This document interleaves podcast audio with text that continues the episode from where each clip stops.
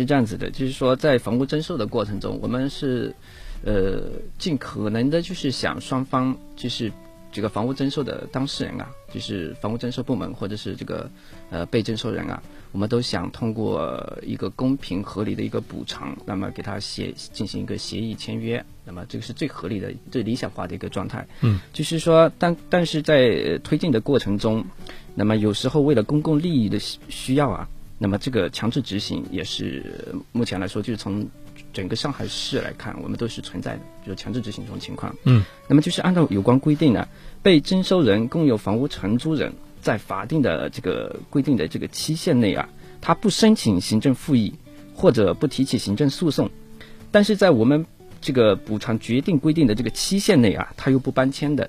对，那么由作出房屋征收决定的区人民政府依法申请人民法院强制执行。那么就说在实际的过程中，现在是呃，比如说在我们全市的话，现在它是一执行的是一个财职分离的一个制度，也就是说在法院呃裁定它可以强制执行的情况下，那么是由当地的区人民政府组织相关部门来进行一个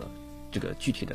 强制执行的实施行为。嗯，刚才您提到啊，这里面有个条件，就是说当事人呢，他在规定期限之内，他自己主动不作为，他不复议啊、也不申申请这个行政诉讼，是吧？而且又不搬迁的，对，他什么事儿都不做，当做什么都没有发生，就这么住着。对，这个情况其实是有点，就是太说不过去了，是吧？对对。那如果说有人他说，哎，我再诉讼，我再复议，我一审二审，我还是想继续再去，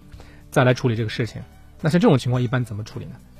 一般情况下是这样子的，强制执行的话，那么的强制执行之前啊，就说一般情况下，被征收人他的权益啊，无论你是司法诉讼还是行政复议的权益，你都必须，他都他你只要有他这个，他只要有这个权益的话，他都会去行使。就是在你行使权益行使好了，或者是说你已经完成这样的权益的基础上，那么我们这个强制执行才会呃